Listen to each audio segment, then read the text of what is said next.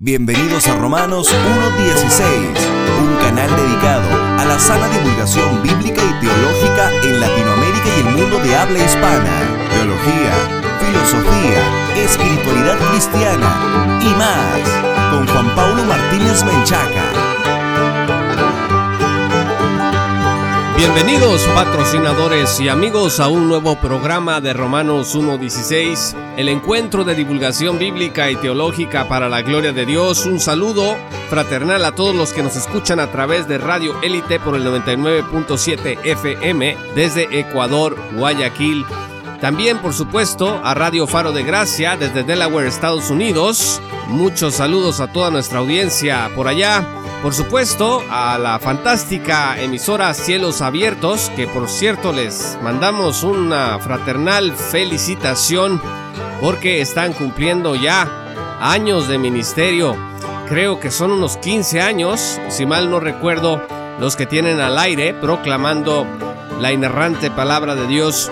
Y por supuesto un saludo a Radio Jalel, a nuestra audiencia en Honduras y todas estas radios transmiten al mundo de habla hispana. Muchas gracias también a todos los que nos escuchan a través de nuestro sitio web oficial en www.jpaulomartinez.com y también en nuestro sitio exclusivo para podcast que pueden encontrarlo en podcast.jpaulomartinez.com.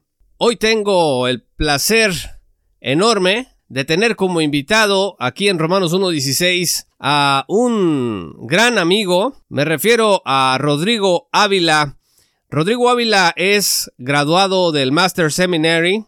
Durante su tiempo en esta institución, Rodrigo trabajó como editor y coordinador de Internet en gracia a vosotros. También fue miembro de la iglesia Grace Community Church en Los Ángeles, California, donde sirvió como diácono y maestro de estudios bíblicos. Tiene un blog que se llama Teología en Llamas y actualmente él se encuentra terminando un interinato en la iglesia Kerrville Bible Church en Kerrville, Texas.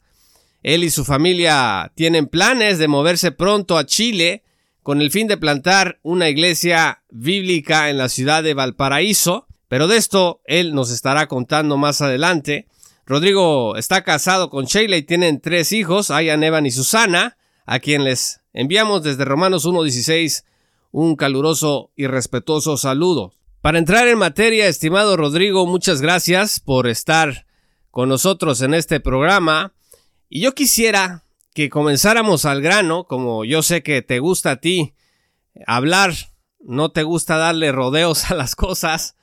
Así que vámonos al grano y la primera pregunta que, con la que yo quisiera que abriéramos este, esta entrevista es, ¿cuál es la necesidad más grande que tiene, en tu opinión, el pastor y maestro cristiano en la actualidad? Y es que esta es una pregunta que ha tenido diferentes respuestas de parte de diferentes eh, teólogos, maestros, pastores y misioneros, pero considerando que vas a iniciar una misión me gustaría que nos comentaras cuál es tu idea al respecto, cuál es la mayor necesidad actual que tiene el pastor y maestro cristiano. Bueno, en primer lugar quería darte gracias, Juan Paulo, por invitarme a participar en tu programa Romanos 1.16. Yo creo que la necesidad más grande que tiene el pastor y maestro cristiano en la actualidad, si tú me obligas a elegir una sola de todas las necesidades que hay, yo diría que es la falta de preparación o la falta de entrenamiento.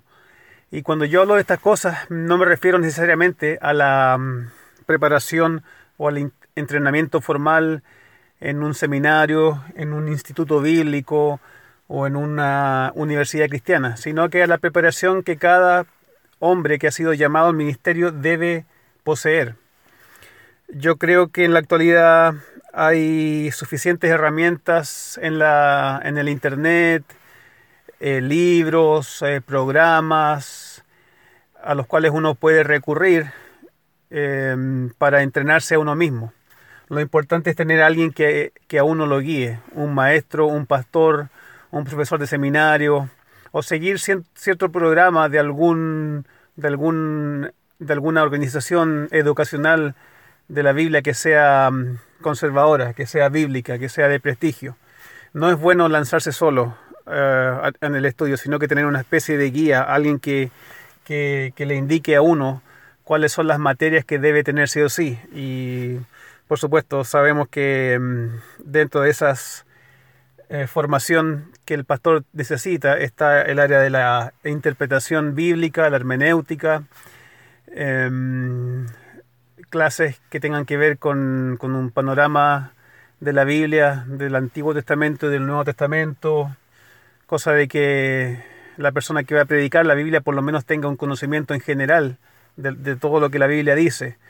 Eh, me refiero entonces a clases de teología, eh, algo de los idiomas bíblicos por lo menos, un, un, entendimiento básico del griego y del hebreo, y el ministerio cristiano, la predicación, la consejería, etcétera.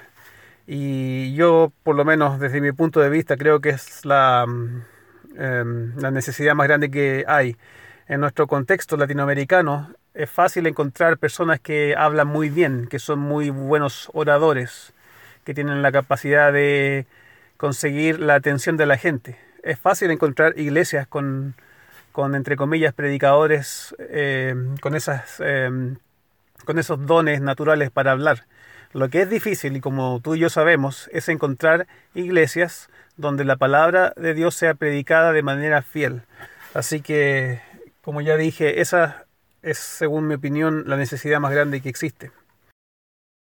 Qué interesante que la preparación y la guía sea el meollo del asunto en el caso de pastores y maestros eh, cristianos en la actualidad, también me llama la atención que dices que el pastor o el maestro que va a tener un impacto más eh, importante no será el más famoso o el más preparado necesariamente, sino el más fiel. Y acabo de recordar las palabras de David Farnell. Los predicadores más aburridos o que tienen menos impacto resultan ser los que más entienden de lenguas bíblicas. Por supuesto que esto no es de ninguna manera para disuadir el estudio de las lenguas bíblicas, que por supuesto es muy, muy importante. Pero el doctor Farnell, el punto era que de pronto los predicadores o los maestros que tienen más impacto conforme a la palabra de Dios son aquellos que tienen un dominio regular o vamos a decir común de las lenguas bíblicas y finalmente sin embargo son los que tienen más impacto. Hermano Rodrigo, como comentábamos hace un momento, sé que estás a punto de iniciar una misión en Chile, tu país natal. ¿Qué clase de desafíos crees que son los más importantes para la iglesia chilena el día de hoy? Porque estoy seguro que te has estado documentando para ver cuál es el estado de cosas que guarda Chile el día de hoy. ese Chile no es el mismo eh, del que tú saliste cuando hace muchos años atrás iniciaste tu peregrinaje hacia los Estados Unidos y ahora el Chile actual pues es muy diferente. Por la gracia de Dios estoy a punto de iniciar una plantación de iglesia en Chile, mi país natal.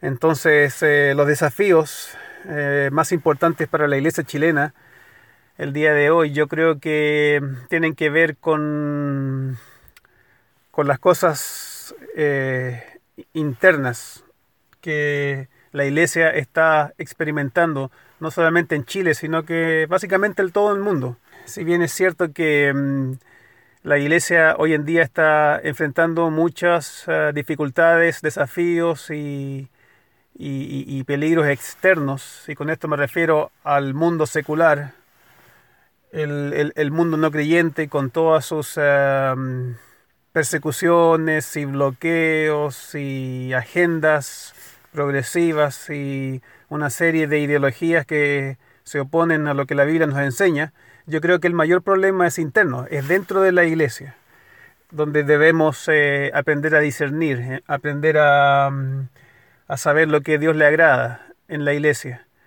No sacamos nada con unirnos entre cristianos si nos unimos por las razones erróneas y bajo los principios erróneos. Yo creo que las, las iglesias y los eh, ministros fieles que van a eh, surgir y que van a ser eh, usados por Dios durante este tiempo difícil son aquellos que no son necesariamente famosos, ni tan elocuentes, ni tan inteligentes, ni tan preparados, sino aquellos que son fieles, que sean em, que han determinado el ser fiel a Dios sin importar el costo y predicar eh, abiertamente, firmemente, fielmente lo que la Biblia dice sobre todas estas cosas que el mundo está aceptando y que van en contra de lo que la, lo que la palabra de Dios dice. El desafío más grande, no solamente en la iglesia chilena, sino que la iglesia en todo el mundo, es que los pastores, los miembros de la iglesia, sean fieles a lo que la palabra de Dios dice. De otra manera no van a ser capaces de confrontar y resistir la tentación de negarse a hablar en contra de lo que el mundo está haciendo hoy día, en contra de lo que la palabra de Dios dice. Y por supuesto me refiero a, a las agendas que los políticos, los artistas, y los medios de todos lados están constantemente empujando y que van en contra de lo que la palabra de Dios dice, como el aborto, el feminismo, el feminismo radical, el socialismo o tendencias o principios socialistas o comunistas. Se le viene difícil a nuestras iglesias, pero se le va a venir difícil a aquellos que no están firmes en lo que la palabra de Dios dice, aquellos que no han eh, buscado a Dios, aquellos que tienen miedo como producto de no estar a cuentas con Dios. El problema de la iglesia es interno más que, más que externo. Si la iglesia está bien y está fiel y hace lo que la palabra de Dios dice, las iglesias van a prosperar en todo aspecto. Quizás vamos a ser perseguidos, quizás vamos a ser odiados, pero Dios va a hacer su obra a través de nosotros, si somos fieles. La fidelidad a pesar de la agenda de género, la fidelidad es la clave para salir adelante como iglesia. Y yo creo, estimados amigos que nos escuchan, eso no nada más es en Chile, sino en toda Latinoamérica y en todo el mundo. Pero particularmente este llamado a ser fieles a la misión que Dios nos encomendó es lo que tenemos que atender con eh, mayor energía para poder permanecer en el camino de la verdad a pesar de todas estas presiones externas. Rodrigo, ¿por qué no nos dices qué libros estás leyendo ahora mismo. Sería muy interesante que la audiencia pudiera conocer un poco de algunos de los libros que como futuro pastor en Chile te están formando hoy y probablemente también se sientan estimulados a buscarlos y a leerlos. Hay un libro, un librito cortito, bueno, tiene como 300 páginas que se llama El Panorama del Antiguo Testamento de Paul Benwer. Lo que me gusta es que tiene un vocabulario muy simple y lo estoy usando actualmente para leer el Antiguo Testamento. Mi, meta es tomarme el tiempo, tomarme eh, todo el año, de hecho, para leer el Antiguo Testamento. Y lo estoy haciendo siguiendo este libro, que provee, ¿cierto?, una introducción, un panorama general del Antiguo Testamento. Eso es lo que necesito yo ahora. Me gusta entender siempre y estar constantemente repasando la imagen general de libros completos de la Biblia y, eso me sirve mucho porque este libro en particular habla de los pactos que Dios hizo con el hombre, habla de mm, los temas principales del Antiguo Testamento y eso hasta el momento me ha servido mucho. Otro libro que estoy leyendo es uno que se llama eh, Pastores y Predicadores del pastor dominicano Miguel Núñez. Me ha parecido bastante bueno y a mí me causó curiosidad el leerlo porque el pastor Núñez es un pastor que ha ministrado durante muchos años en un país hispano.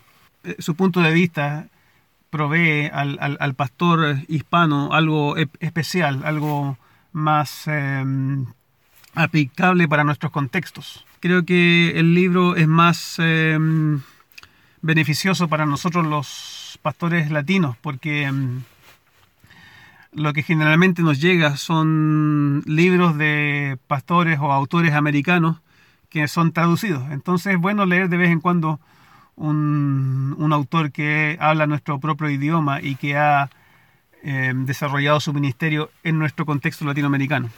También estoy leyendo What About Free Will, escrito por el pastor Scott Christensen.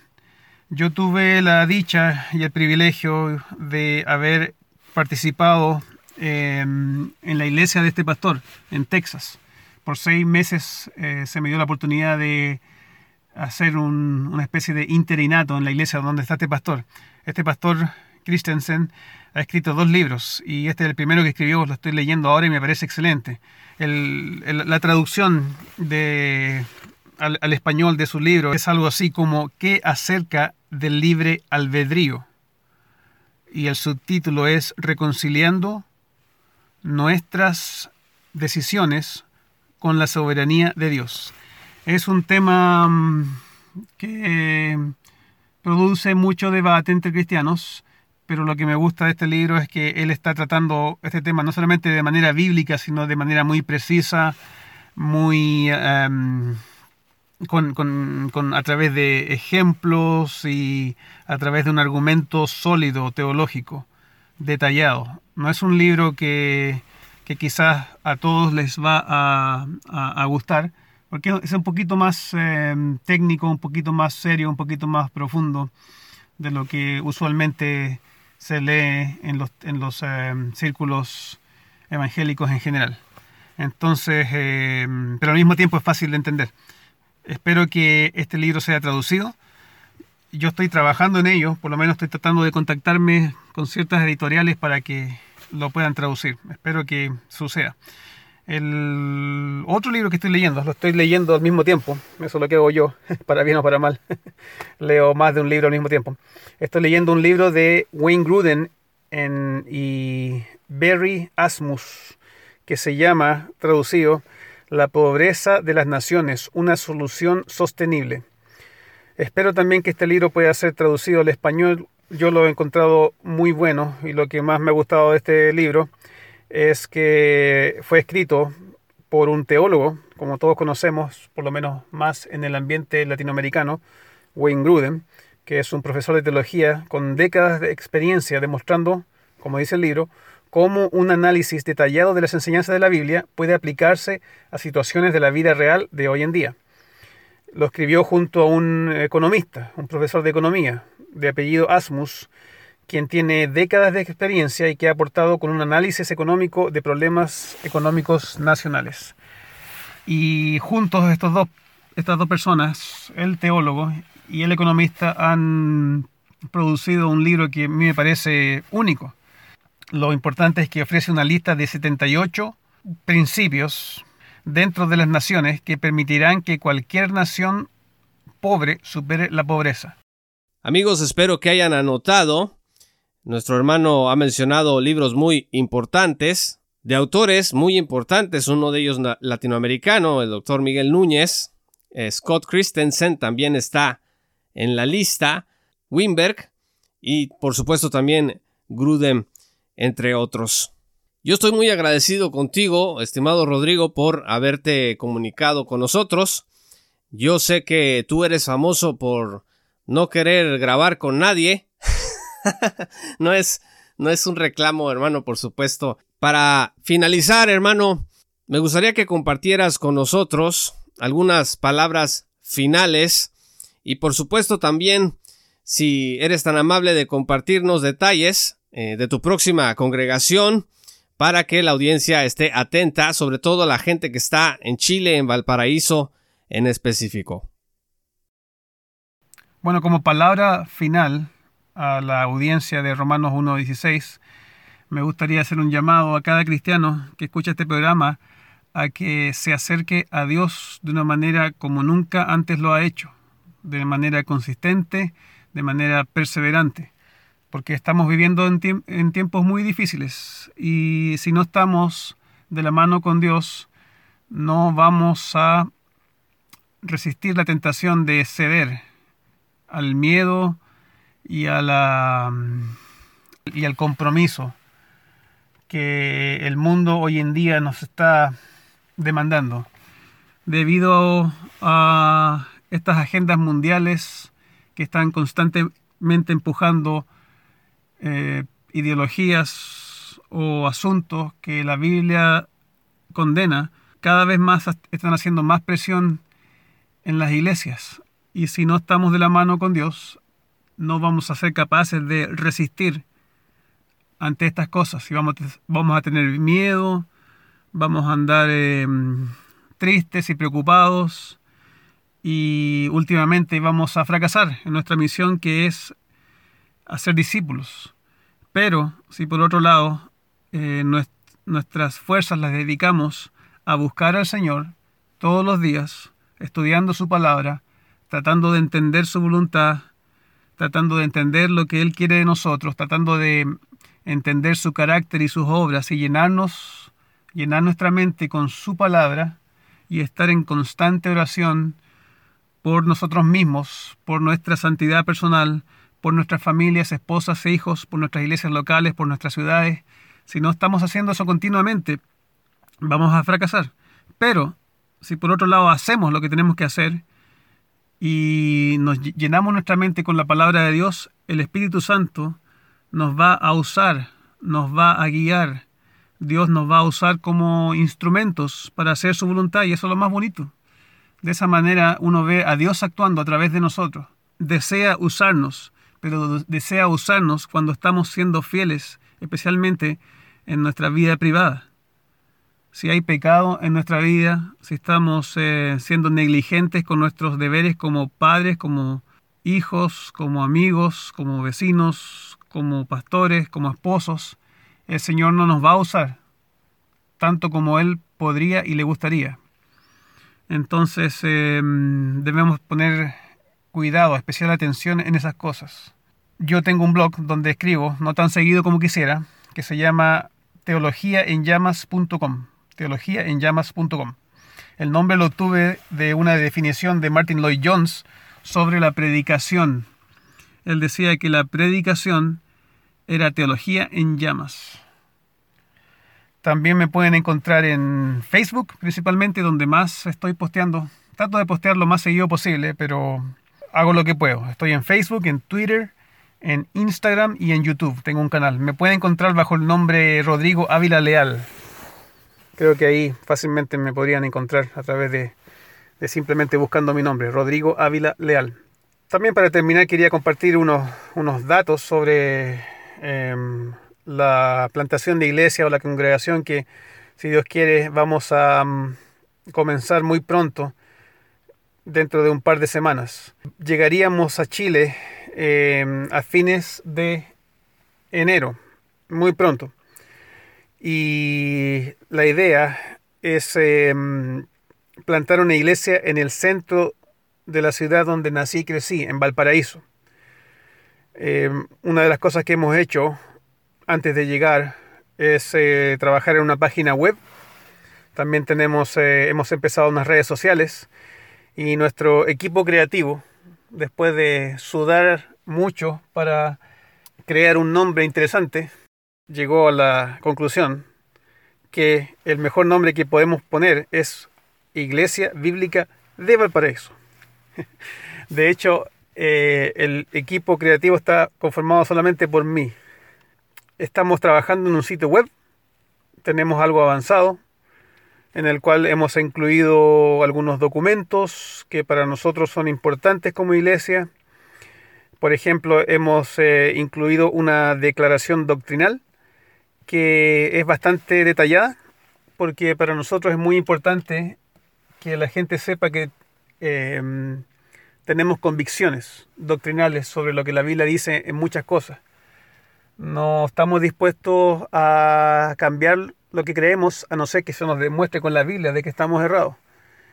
Y yo creo que eso es esencial para cada iglesia. Tenemos también una especie de pacto de miembros que es básicamente la declaración doctrinal en una o dos hojas, muy, muy breve, para las personas que van acercándose o que se acercan a nuestra iglesia y quieran convertirse en miembros.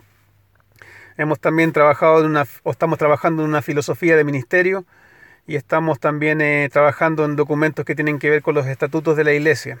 la idea es que nuestra iglesia, en nuestra iglesia se enfatice lo que es la predicación expositiva de, libros enteros de la Biblia. Ese va a ser el énfasis. Y no solamente eso, sino que queremos em, preocuparnos el uno por otro, amarnos los unos a los otros. queremos buscar también ser fieles al Señor, juntos y queremos poner énfasis también en la evangelización personal y en la evangelización en las calles.